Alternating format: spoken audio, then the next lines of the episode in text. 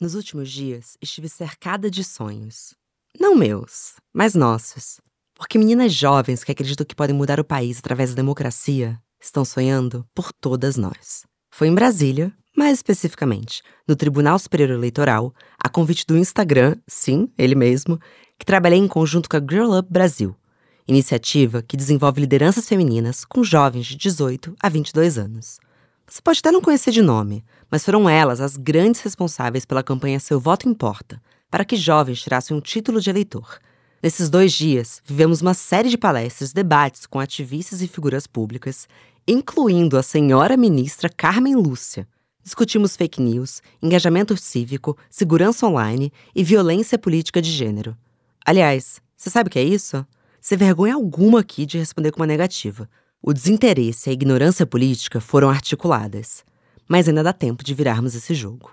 Bom dia, Óbvias. Eu sou Marcela Ceribelli, CEO e diretora criativa da Óbvias, e hoje converso com a sergipana com orgulho, líder do Girl Up Malfatti e embaixadora do Democratizou, Rebeca Souza.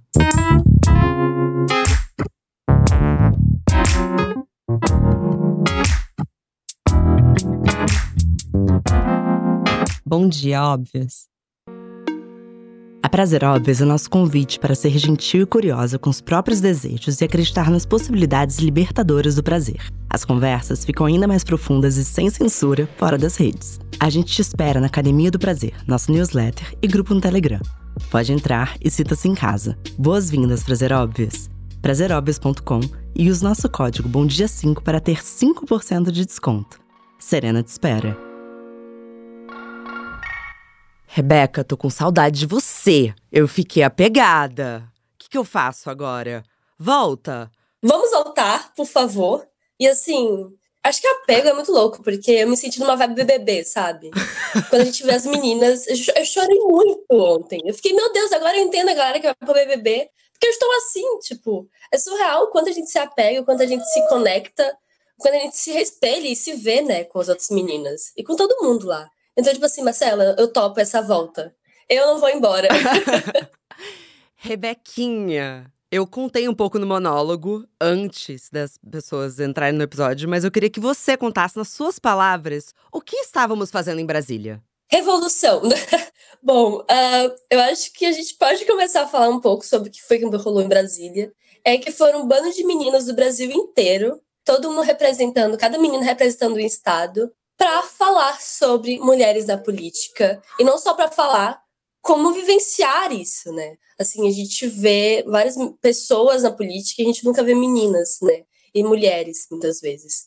Então a gente foi lá estudar um pouco sobre isso, fazer um workshop com a possibilidade de aí uma campanha da vida futura super incrível. E tudo isso escutando meninas e meninas fazendo parte desse processo, sabe? A gente fez várias palestras com vários assuntos, falamos também, por exemplo, sobre violência política de gênero. E imaginar, por exemplo, meninos lá que querem ser parlamentares, inclusive estou no meio delas, escutando outras mulheres, escutou a ministra Carmen Lúcia falando sobre isso, sabe? Que acredita na gente, que acredita no futuro. Então, esse Dias em Brasília, eu acho que o resumo foi elas na política, literalmente. São meninas estudando agora, escutando outras pessoas, e principalmente outras mulheres, para que no futuro a gente também esteja lá. Rebequinha, você me foi apresentada como está aqui a primeira presidente negra do Brasil. Me fala, é verdade? Olha, eu sinceramente espero que não, porque eu quero que uma mulher antes chegue, uma mulher negra antes chegue presidente do Brasil. Mas eu espero que um dia eu seja. Assim, então, eu acho que eu amei a verdade, mas eu acho que, tipo, é, eu quero muito ser presidente do Brasil, sabe? Eu acredito muito no povo, eu acredito muito na gente, nossa, nossa potencialidade. Eu acho que o que falta na política é pessoas que realmente entendam que eles estão lá para servir. E sendo presidente, assim, que é um maior cargo, né, na nação, eu acho que a gente chega a esse ponto como uma base de conexão, sabe? Então, sim, eu vou ser presidente. E eu vou ser meu presidente negro, muito orgulhosa do que eu sou e do que eu faço. Rebequinha, você tem 19 anos. Me fala quando que você começou a se envolver com política? Já, foi já no parto? Como é que foi? Ah, foi uma vibe assim, sabe? É engraçado que. Eu falo que é um pouco clichê, mas realmente, acho que amor e vocação sempre nasce de algum lugar. E eu me lembro de quando criança, eu vivia muito isso. Eu conversava com meu pai sobre política. E meu pai, é, minha família, na verdade, a gente vem de uma família um pouco politizada e humilde também. Então, a política, a gente, se, a gente sempre viu a política como esse ponto de era necessário, sabe? Políticas públicas são necessárias. Então, imagine uma menina de 8 anos de idade falando com o pai sobre ditadura, sabe? Ou falando, meu Deus do céu, tem gente que tá com fome. Por que, que as pessoas estão morrendo de fome? Isso naquela época, imagina hoje. Então, esse caminho de, meu Deus do céu, de questionar, de entender, sempre teve, tipo, na minha vida, sabe? Eu sou uma pessoa muito curiosa. Então, eu gosto de perguntar o porquê. Tanto de uma forma positiva quanto de uma forma negativa, sabe? E aí eu comecei a explorar isso, obviamente, na escola. E é engraçado que a minha vida inteira eu estudei em escola particular, mas sempre foi escola particular de bairro, porque minha mãe ela falava que ela queria criar uma herança educacional. Criança financeira a gente talvez não podia ter, mas a educação era necessária. E realmente, assim, quando a gente fala que a educação é a base de tudo, ela é, ela transforma. Isso eu não posso negar de jeito nenhum. E é engraçado que no meu ensino médio eu consegui passar no vestibulinho, né? Consegui uma bolsa para estudar em ótimos colégios aqui de Aracaju de Sergipe, que eu sou, né? Eu sou sergipano com muito orgulho. E foi interessante, porque no primeiro ano que eu pisei no colégio, a primeira coisa que eu escutei é: Você sabia que vocês podem fazer um intercâmbio para o Canadá? Imagine uma menina que nunca tinha escutado em poder sonhar, em poder acreditar, sabe? Imagine pegar um avião e fazer um intercâmbio no Canadá. Então, de lá mesmo, tanto estudando, mesmo estudando em colégio particular, de bairro, mas eu nunca tinha escutado essa possibilidade, sabe? Como é que existe isso? E é, é, obviamente que eu fui pesquisar, fui pesquisar sobre como é que eu posso ir pro Canadá. Não fui. Espera, não fui. Mas o sonho tava aí, sabe? Mas o mundo se abriu. Nossa, muito. Eu percebi que eu não sou só uma menina de Aracaju, sabe? Eu posso ser uma cidadã do mundo. E isso, essa semente, dessa possibilidade de você pode sonhar, vindo de um colégio, eu fiquei, meu Deus do céu. E o mais legal é que nesse período também eu encontrei professores fantásticos que transformaram mais a minha vida. E especificamente professores de humanas. Eu sou de humanas, não tenho muito o que fazer, não. Inclusive, hoje eu faço ciências sociais. Somos. Somos. Deus é bom o tempo inteiro.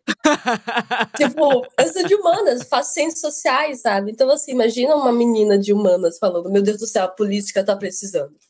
E essa roda de meus pais também super apoiando a escola. E aí vem o Grow Up, que não só me permitiu sonhar, como me realizou, sabe? Isso que é o mais legal. Com que idade você entrou no Grow Up Brasil? Eu entrei no Grow Up com 17 anos. Eu entrei no Grow Up em 2020. Eu falei, vou mudar, vou viver. Aí veio a pandemia. Aí eu fiquei, ah, meu amor, é isso, é isso. Mas eu criei o meu clube, que se chama Grow Up Malfatti, em 2020, bem em março, bem no início. Inclusive no início da pandemia. Então imagine, assim, com 17 anos, é, essa semente estava lá. Com 18 anos, eu tive minha primeira vez em Brasília. Então imagine uma nordestina, sergipana, negra, de família humilde, ter ido para Brasília, tipo, minha futura casa, sabe? É muito fora do comum, é muito real. E para mim, o Grow Up, ele sempre foi esse ponto, sabe? Eu descobri que eu posso sonhar no colégio. Eu descobri que eu tenho pessoas que sonham comigo, com minha família e amigos e assim por diante. E Grow Up juntou tudo isso e realizou esse processo eu passei do sonhar para realizar, sabe? Sei perfeitamente. E um dos maiores feitos para vocês, é, na verdade foi de vocês, mas foi para nós, foi a campanha Seu Voto Importa. Você pode contar um pouco para as ouvintes o que, que foi essa campanha? Com certeza! Bom, a campanha do Seu Voto Importa foi em 2020 também no processo. A gente queria, por exemplo, que jovens tirassem o título de eleitor. Porque a única forma, e eu acredito muito nisso, poxa, eu quero, quero ser presidente de um dia, sabe? Você será. Serei, serei. Tens meu voto. Pelo amor de Deus, se eu tenho o voto da Marcela, pelo amor de Deus, gente, é isso. Venci na vida.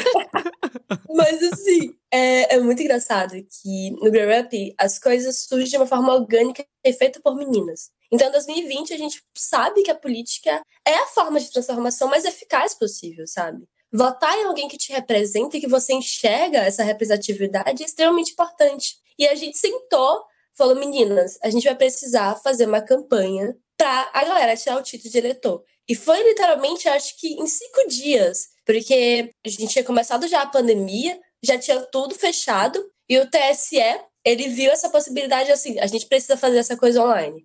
E foi aí, foi correria, foi hashtag, seu voto importa surgiu. A gente teve mais de 3 milhões, 33 milhões de tweets e assim por diante. A gente fez um vídeo que a gente conseguiu alcançar mais de 40 mil visualizações. Inclusive o Luciano Huck repostou, até hoje tá lá no feed. Então, assim, imagina tudo isso feito por meninas sentando e falando: é isso. Eu acho que a melhor forma que a gente consegue ver no Grow Up é essa nossa voz sendo muito escutada, sabe? Então, esse ponto de, assim, essa é a melhor forma que a gente pode fazer. A gente pode usar aquele meme, a gente pode fazer isso. Essa orgânico, sabe, de certa forma, transformou. E a nossa paixão política tá aí. E aí, 2022, a gente precisou retomar de novo, porque a gente descobriu que é, desse ano ia ser uma das melhores é, taxas, sabe? Não teria tanta participação de jovens, seria 15%, sabe? De todo, desde a democratização. Então, assim, é muito pouca gente, sabe? Muito. Cadê o jovem? Falando, galera, mulheres, jovens, cadê? E aí foi quando a gente percebeu, a gente precisa renovar, a gente precisa fazer a nossa campanha de novo, e assim, a gente vai continuar criando cada vez mais campanhas e tirando título de eleitor. E indo votar também, porque é extremamente necessário. Que é a próxima etapa, mas não é um dado oficial, o TSE vai liberar esse dado no dia 8 de julho, mas mensalmente eles liberam o status do perfil do eleitor em 2022 e tudo leva a crer, eu fico até um pouco arrepiada de falar isso porque é emocionante, que essa vai ser a, eleição das meninas. Por quê, Rebeca? Diga você para as ouvintes. Porque a gente conseguiu alcançar que mais de 55% de meninas no título de eleitor meninas jovens que acreditam na política e que querem transformar isso. Então, assim, eu me arrepiei junto com você agora, porque eu fico até emocionada. Eu também fico emocionada. Porque, cara, a gente tirou o título, sabe? Sim. A gente tirou o título, a gente vai votar. E são meninas, meninas da minha idade, eu tenho 19 anos, sabe? É. Então, esse eu acho que para mim essa é a resposta de, das nossas orações, vamos dizer assim, sabe? Das nossas rezas. Que as meninas vão transformar o mundo, assim, sabe? Linda. E essa, essa taxa, né, de mais de 55% de meninas que tiraram o título, para mim, ela é a realização desse sonho, sabe? Seu voto importa, ela surgiu de meninas para todo mundo, mas a gente tinha aquela voz de assim, meninas, vocês conseguem fazer essa mudança? E a gente percebeu que a gente consegue mesmo.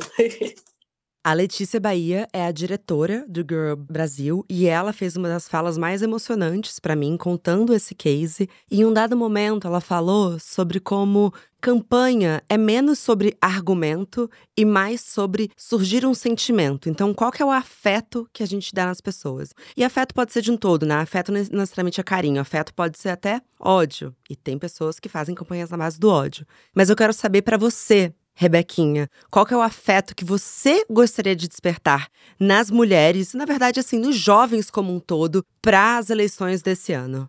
Esperança. Esperança de transformar, esperança de mudar, esperança de fazer acontecer. Eu acho que a gente passou um pouco do tempo de sentar e esperar as coisas acontecerem e fazer parte disso. Então, essa esperança de, de mudança, de empatia, de transformação, eu acho que essa é a base de tudo, sabe? A gente vê até mesmo, como você falou, o ódio surgindo cada vez mais. E assim, a gente precisa mudar com amor, sabe? O amor, ele acolhe. Então imagine meninas sentando e acolhendo outras meninas e falando sobre seus sentimentos, sobre as emoções e validando tudo isso. E escutando isso na política, colocando, por exemplo, mulheres na política. Então, eu acho que o resumo que explica, eu acho que muito o que é Girl Up Brasil é essa esperança, sabe? Essa mudança e, e esperança. Na sequência, na verdade, não, antes, tivemos a honra de ouvir a senhora ministra Carmen Lúcia, que me abre a fala dela dizendo: Meu nome não é ministra, meu nome é mulher. E eu sei que isso tocou todas nós, inclusive o quanto choramos, né? Eles tinham que ter cuidado no kit, um lencinho, né? Faltou no kit. É, e ela segue falando, no final ela retoma essa primeira frase e ela fala: Porque quando uma mulher apanha, todas nós apanhamos. E trazendo eventos mais recentes, eu digo que quando uma menina de 11 anos é violentada e coagida a seguir com uma gravidez, todas nós fomos agredidas. E eu queria saber de você, Rebeca, nessa construção, porque a solidão feminina ela foi articulada, né? É de interesse de muitos que nós não nos unimos, que a gente se enxergue como inimigas. E Grow Up claramente vê esse poder do coletivo. Quero saber de você. Claro, você talvez ainda se veja como uma menina, mas eu te vejo muito como uma mulher, porque eu, desde a primeira vez que eu te vi, é muito, muito engraçado, assim. Vocês subiram os vídeos no Instagram e quando eu vi o seu vídeo, eu me deu um negócio, assim, tem alguma coisa no fundo do seu olho que é muito especial, Rebeca. E eu não tô aqui puxando saco, nada, porque, né, não preciso, só quero um cargo no seu governo. Mentira. Vai ter daquelas, vai ter, vai ter. No off, abafa, abafa. Eu tô fazendo um lobby. Não, tô brincando, mas é verdade. Mas como que você enxerga esse lugar de também de fazer com que outras mulheres enxerguem essa verdade no fundo do seu olho, mas também que elas não se vejam como inimigas e sim como aliadas, para que a gente possa desarticular a desunião feminina? Nossa, Ma, eu acho que essa é um ponto chave para a transformação. Eu acho que o começo de tudo é entender que tudo é um processo. Eu tive um processo e ainda estou em processo, sabe? A desconstrução, ela cria uma desconstrução para uma construção de novo, de algo maior e de mais sólido. Então, quando, por exemplo, a gente senta com as meninas e a gente fala o que, que vocês querem, né? Eu, por exemplo, sou líder de clube, no meu clube a gente tem 30 membros, então, assim, imagine 30 meninas falando sobre as coisas que querem. A gente precisa entender que a gente precisa validar nossos sentimentos. Eu acho que uma coisa que eu acredito isso muito na política, e eu retomo uma, uma fala também minha, que é a política deve para servir, ela nasceu para servir. E servir é escutar, é a base de tudo. A gente precisa escutar a outra. A gente precisa validar o que a outra está sentindo, o que a outra está falando. É por isso que campanhas como o Seu Voto Importa surgem. Porque a gente escutou uma outra, as nossas necessidades, escutou uma outra as nossas soluções, criando memes, colocando jovem para tirar o título, e a partir daí a gente conseguiu transformar, sabe, essa sementinha. Eu acho que a base de tudo é o acolhimento mesmo. E quando a tia Carminha, tia Carminha, pelo amor de Deus, ela não permitiu falar isso. A tia Carminha falou exatamente isso, né? De que é, meu nome é mulher, é exatamente esse ponto. São todas juntas, somos todas, somos múltiplas demais, sabe? Aqui é Rebequinha, aqui também pode ser Rebeca, aqui é Rebeca menina, Rebeca mulher. E não só a Rebeca tá aqui né, presente, né? Como outras várias. Então, assim, eu acho que é esse ponto que a gente começa aos poucos mudando. Nada do agora, sabe? Eu queria que a gente conseguisse transformar todas as coisas do agora. Mas a semente do acolhimento, da escutativa, sabe? E essa mudança, eu acho que uma coisa que eu tô pensando demais nesses dias é que a gente tem o privilégio de sonhar, né? Sim. Ainda é um privilégio você sonhar. Então, por exemplo, o Grow Up a gente enxerga como isso. A gente não quer que seja privilégio. É o seu direito sonhar. Sabe? É o meu direito falar que eu serei presidente do Brasil um dia. E eu sei que eu vou ser. É o direito meu. Então, acho que essa, talvez, mais seja essa construção, sabe? Do perceber que sonhar ele é um, não, é um, não deveria ser um privilégio, é uma necessidade. Sim. Ter uma escutativa e validar seus sentimentos né, a partir desse processo. Sentimentos de uma outra rede. E aos poucos você vai transformando e você vai mudando. É engraçado que eu vivo isso na minha própria casa, sabe? A minha mãe é uma mulher bem mais velha do que eu, uma outra geração, uma mulher negra. E é engraçado o quanto a gente vive se unindo, sabe? Se enxergando, se vendo, comprando um creme juntas e falando: Meu Deus do céu, vamos ver se esse creme dá certo no nosso cabelo. Então, assim, são processos. Não foi do nada onde, por exemplo, eu passei a minha transição e hoje eu tenho um cabelo crespo. Houve um processo nesse lugar. Então, acho que é isso. É escutar, validar, perceber que sonhar a gente pode, a gente merece sonhar e fazer isso acontecer em roda, em coletividade. Perfeita. É inevitável não me arrepiar consecutivamente, assim, te escutando. E tem uma coisa que eu aprendi nesses dias com vocês, que é a importância de dar nome às coisas. Porque, de fato, na nossa sociedade, enquanto as coisas não têm nome, a gente não consegue identificar. Então, por exemplo, desde que a gente identificou e nomeou uma relação tóxica, uma relação abusiva, mulheres conseguiram identificar que elas estavam nelas. Quando a gente conseguiu identificar, por exemplo, o que é uma violência política de gênero, a gente pode se libertar também dela. Então, queria que você explicasse para as ouvintes o que é violência política de gênero e se você pudesse dar pelo menos um exemplo, eu te agradeceria muito. Bom, a violência política de gênero é uma violência que pode mexer com qualquer estrutura quando a mulher está tentando, por exemplo, se eleger ou já é eleita. Então, vamos supor, ela pode ser assediada, ela pode receber ameaças, ela pode ser perseguida. A gente vê diversos casos de perseguição que acontecem, principalmente em mulheres trans, então, a, violência política de gênero é todo tipo de violência que realmente está linkada à política, seja pré-candidata, seja eleita. Então, acho que um exemplo que, para mim, é, eu vou usar ela como, por exemplo, a primeira mulher presidente do Brasil, a Dilma, no processo onde ela estava né, no poder, e aí tinha alguns adesivos e alguns carros onde colocavam para é, abastecer, né? Eu prefiro não falar muito sobre isso, mas enfim, eram adesivos bem pejorativos. Sim, eu lembro. Eu, eu fico assim. Meu sangue sobe. É pesado. Então, para mim, aquilo é um assédio, ali é uma violência política de gênero pesada. A gente vê vários casos de mulheres eleitas que, for, que são mães e que, por conta de né, tretas, vamos dizer assim, começam a receber ameaças dos próprios filhos, né? Eu conheço onde a sua filha mora, eu conheço onde a sua, a sua filha estuda. Manuela Dávila. Manuela Dávila recebeu ameaças dentro do chat de pais de alunos da escola, consecutivamente. Exato. E a violência, acho que todo tipo de violência, ela surge na ideia de que é, você não pode estar aqui, né? Você estar aqui é uma ameaça pra gente. Então, a gente vê que cada vez mais estão se tornando, felizmente, públicos, de certa forma, porque antigamente era muito velado, não tinha o um nome. Sim. Então, agora tá tendo nome, tá tendo visibilidade. A gente conseguiu uma conquista que eu acho que é um começo disso é a lei do ano passado, 2021, em agosto, que é a lei que fala sobre violência baseada no gênero, que é a lei 14.192. Então, que é o começo né, de um combate à violência política de gênero, mas que é muito amplo ainda. E que a gente sabe, por exemplo, que esse tipo de violência não surge em qualquer lugar.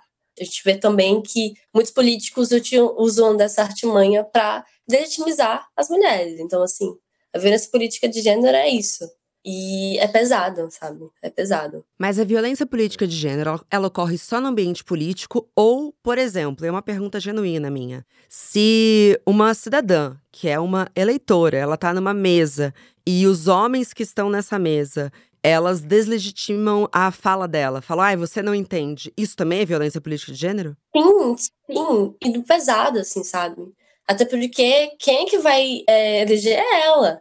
Então, assim, quando a gente vê, por exemplo, essa situação, acho que é muito interessante que o seu exemplo, acho que dá para enxergar bem o que, que é violência política de gênero. É esse tipo de ameaça mesmo. A gente está mexendo com política, a gente está mexendo com uma mulher que quer, por exemplo, falar sobre eleição, que quer falar sobre política. Ela tá lá porque é o direito dela falar sobre política. Ela é uma cidadã, ela precisa falar, entender. E o local mesmo reprime e remedia, então, enfim.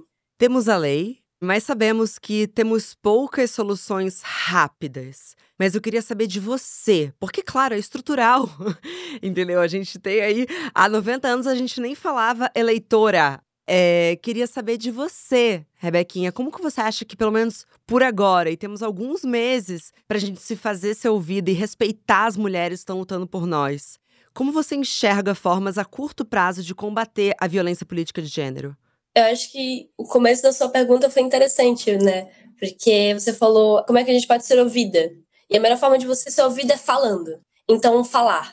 Fala nas redes sociais, denunciar, colocar esse lugar mesmo realmente de denúncia. Seja nas redes, uma forma burocrática, né, pela polícia, vamos dizer assim, e nas redes sociais. Porque as redes sociais, hoje em dia, elas são margem de todas as escolhas, sabe? Seu voto importa foi exatamente isso, foi pelas redes sociais. Então, é, denunciar, de certa forma, falar o que está acontecendo, falar o que está passando. Você vai ter alguns lugares onde vão desvalidar, né? Tipo, vão tirar toda a validação do seu sentimento. Então, encontrar também uma rede de apoio onde você consiga ter essa. Não, eu estou realmente passando por violência política de gênero, eu estou me sentindo oprimida. Eu preciso estar junto então, de outras pessoas. Então, criar uma rede de apoio, seja com amigas, seja com colegas, seja na rede social, tem vários grupos assim de rede de apoio para mulheres também. E isso é muito fantástico. A gente teve cada vez mais isso aumentando. Eu acho que são as melhores formas de a gente conseguir essas duas soluções. É você falar, denunciar mesmo, burocraticamente falando, é boca a boca, vamos dizer assim, e uma rede de apoio, porque você nunca está só. E aí, a partir daí, a gente vai conseguindo, porque realmente a justiça ainda está um pouco, a gente está melhorando aos poucos, né? Mas a gente tá ainda sabe que está meio difícil, assim, é dois passos da frente para trás, mas a gente está indo. Então acho que essas duas soluções são as mais rápidas mesmo para a gente conseguir. E aos poucos você vai realmente denunciando, você vai criando e você vai realmente criando essa roda, essa roda de apoio e de denúncia, né?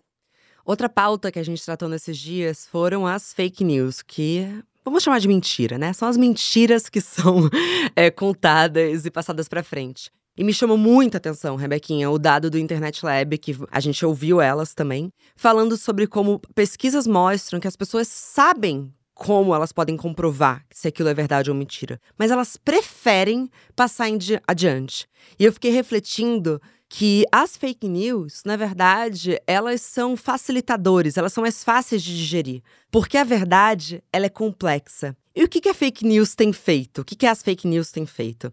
Elas tratam um vilão, um mocinho. Elas deixam muito fácil de digerir, elas transformam o que é hiper complexo numa novelinha.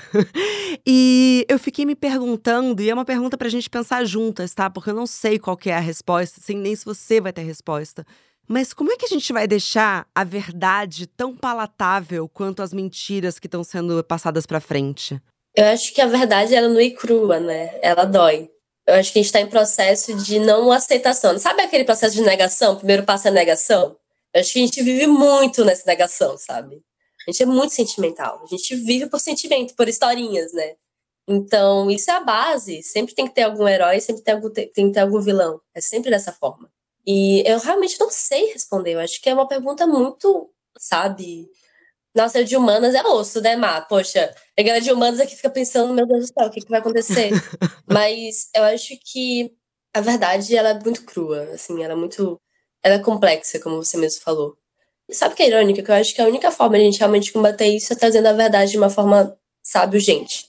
A gente viu, por exemplo, na pandemia, principalmente, que eu acho que a gente está vivendo, né? A pandemia não acabou. Muitas questões que surgiram, né, de fake news pesadas, assim, e tinha gente morrendo por conta delas. Então, eu acho que também é um processo de a que ponto chegamos de que, pô, X ou Y são pessoas, são vidas que estão morrendo aos poucos. Então, o que está acontecendo, sabe? Eu acho que nesse processo, a verdade, ela também precisa ser crua, sabe? Não maquiada, não tão positiva assim, mas verdadeira. É isso que está acontecendo. A solução, por exemplo, é você votando. A solução é, por exemplo, você denunciando o que está acontecendo e fazendo, por exemplo, rede de apoio, assim por diante. E realmente celebrando e combatendo, tipo, mentira com a verdade. Eu acho que não tem uma resposta tão clara, Mar, mas assim, acho que esse é o ponto. Porque é complexo porque é complexo e talvez a gente tenha que ser esses agentes da verdade próximo dos nossos familiares e não só falar, ah, porque, ai, minha tia é uma burra. Não, falar, oi tia, tudo bem? Deixa eu te contar uma coisa. É, olha isso aqui sabe? Oi, tio, ó, isso aqui você consegue conferir e tratar com mais empatia até quem a gente sabe que tá um pouco perdido, é, que eu acho que também faz parte, porque senão a gente vai perder essas pessoas. É paciência mesmo, né? Acho que é, é, é testar nossa paciência nesse processo e aos poucos mesmo, porque a desconstrução era aos poucos. A gente precisa desconstruir para construir algo muito melhor. E acho que você realmente, nossa, foi muito cirúrgico queimar, tipo, nesse processo. Mas é exatamente isso, sabe?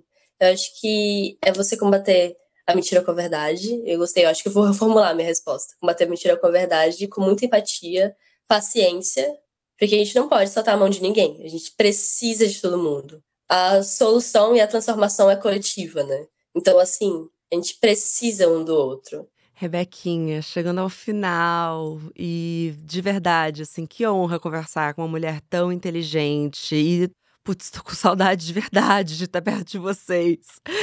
Me conta se alguém que tá nos ouvindo quiser fazer parte do Girl Up Brasil, como que funciona? Ah, não, é muito simples, legal. Ó, é, então, indo pro nosso Instagram, nosso Instagram é arroba girlupbrasil. É, gente, é Girl Up, é realmente um pouco complicado, mas tamo aí, Girl Up Brasil. E manda uma DM pra gente, falar, nossa, eu estou muito interessada em criar um clube a gente tem né, idade de 13 a 22 anos, as meninas que podem criar. E na verdade o Grow Up é para qualquer pessoa. A gente fala que o Grow Up ele tem na Connect inspira jovens para serem líderes pela igualdade de gênero. Nós foca meninas porque né, revolução é feminina, mas uh, a gente cria realmente esse leque gigantesco. Então é só mandar uma DM pra gente, conversar né, com as nossas coordenadoras de programas e de clubes e você vai criar aos poucos e vai, você vai entrar numa rede de líderes de mais de 200 meninas que falam sobre sonhos, que conversam, e eu digo líderes de clube. Mas, por exemplo, no meu clube, a gente tem 30 membros e todo mundo é líder Girl Up. Porque a gente tem a ideia de que liderança ela é compartilhada. Né? A gente tem uma líder, por exemplo, de clube, mas todo mundo é líder Girl Up. Então, inclusive nesse evento, 27 meninas são 27 meninas se líder Girl Up que estão treinando, conectando e inspirando outras meninas para também sonharem junto. E aí é isso. E aí você cria um clube, entra nessa rede fantástica que eu sou muito suspeita para falar, porque, assim, pelo amor de Deus. Mas, é incrível mesmo, é isso, gente. E você me ver lá. e eu também, porque agora eu também sou girl up de alguma forma, entendeu? Então, tamo junto. Maravilhosa! Rebequinha, muito obrigada. Mas, pelo amor de Deus, eu, eu, eu eu que agradeço. Sério, tipo assim, que honra conversar com você. Que honra ter te conhecido, te abraçado, pelo amor de Deus, sabe? Assim. E, nossa, muita coisa vai acontecer ainda. Não acabou, né? O ano não acabou, campanha não acabou. Vem aí, vem muito aí, gente. Foi uma honra ter te conhecido, Marcela. Eu tô. Ah, tô sonhando, tô sonhando. Muito obrigada e bom dia, óbvios.